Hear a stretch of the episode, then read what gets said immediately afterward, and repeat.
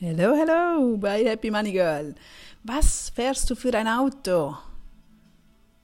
Was fährst du für ein Auto? Ist ein Auto ein neues Auto, ein altes Auto? Hast du dir schon mal Gedanken darüber gemacht, ob du dein Auto bar bezahlen könntest? Hast du das bar bezahlt oder ist das über Leasing? Denk einfach dran und das habe ich heute eine kleine Erinnerung. Auch wenn dein Auto ein volles Stück Schrott ist, also einfach kein, kein modernes neues Auto ist, du es aber Cash bezahlt hast, dass es abbezahlt ist, dann gratuliere ich dir von ganzem Herzen. Denn das ist das Schönste, oder? Denn das gibt ein wirklich gutes Gefühl. Und denk dran, gerade heutzutage, die alten Autos sehen ja nicht mehr alt aus. Es ist ja nicht so, man sieht das nicht von außen. Meiner ist auch schon über zehn Jahre alt, aber der sieht immer noch wie neu aus. Absolut nicht. Also heute die, die, die alten Autos, da, da sieht keiner, dass dieses alt ist. Also wechsle. Wenn du ein Leasing hast, bitte wechsle auf ein bezahltes Auto. Also außer es hat steuerliche Vorteile oder du hast ein Business oder wie auch immer. Aber wenn du privat bist, privat, wir sollten ja sowieso Auto nur kaufen. Es heißt, irgendwo habe ich mal gelesen, zwei Einkommen, also zwei Monatseinkommen, so teuer sollte das Auto sein dachte, uh, da musst du ein großes Auto, äh, ein großes Einkommen haben, weil die, wenn, ich sehe ja auf der Straße, die meisten, sehr viele Autos, die kosten mittlerweile ja 50.000. Hm? Das passt überhaupt nicht mit dem überein, was dann das Einkommen ist, weil die wenigsten verdienen, gut, in Deutschland sowieso nicht, aber ich gehe jetzt mal von der Schweiz aus, die wenigsten gehen, haben einen Verdienst von über 10.000 Euro oder Franken. 10.000 und wenn du 5.000 hast und ein Auto fährst, das 40.000 ist oder 30.000, dann ist das einfach viel zu teuer.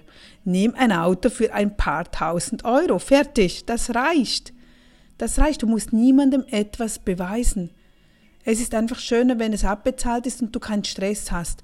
Denn kaum haben wir so, also ich hatte mein allererstes Auto, habe ich auch auf Raten gekauft, das war ein Nissan Almera.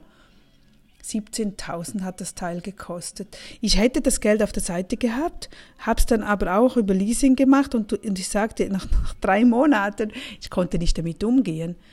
Ich, ich, ich bin aufgewachsen, dass man keine Schulden hat. Und das war ja für mich, ich hatte Schulden, ich war verpflichtet, jeden Monat diese Rate zu bezahlen.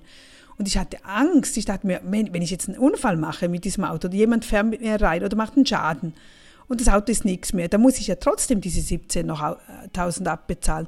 Also habe ich nach drei, drei Monaten ging ich zum Autohändler und habe gesagt, kann ich das bitte bezahlen? Ich möchte das ändern und habe da natürlich recht Geld verloren, wenn du den Vertrag änderst, weil die verdienen ja Geld damit, das ist ja deren Einkommen. Aber ich konnte das dann ändern und habe diese 17.000 bezahlt. Sinnvoll war jetzt das nicht, es war ein tolles Auto, ähm, das ich auch wirklich bis auf die Philippinen dann behalten haben. Ich muss auch dazu sagen, das war nicht das allererste. Das erste war ein Golf, Golf 1. Aber der habe ich dann, eben, der habe ich dann zu billig gekauft. Ja, das war auch eine Erfahrung, zu billig und der, der ich glaube, vier Monate später ist, war der fertig. Der lief nicht mehr. Das war dann, ja, wir, wir benötigen halt ein bisschen Erfahrung, oder? Und nachher ist es einfach sinnvoll, ein gutes, ein gutes altes Auto zu kaufen. Und heutzutage sind ja die alten Autos wirklich auch gut. Also da, da gibt's wirklich nichts mehr zu meckern. Klar, klar, Pech kann man überall haben, aber auch mit Neuwagen, auch diese haben so seine Mängel. Und zwar mehr als du denkst. Ich, ich sehe das immer wieder, wo ich sage, wow, wenn ich so ein teures Auto kaufen würde, dann gehe ich auch davon aus, dass, dass ich keine, dass, dass das jetzt läuft für die nächsten Jahre. Nein, nein, nein, das ist nicht mehr so. Also, sei glücklich und stolz, egal welches Auto du fährst. Hauptsache, du hast es bezahlt. Finde ich etwas Schönes und sonst teil mir mit, warum nicht, was deine Gründe sind.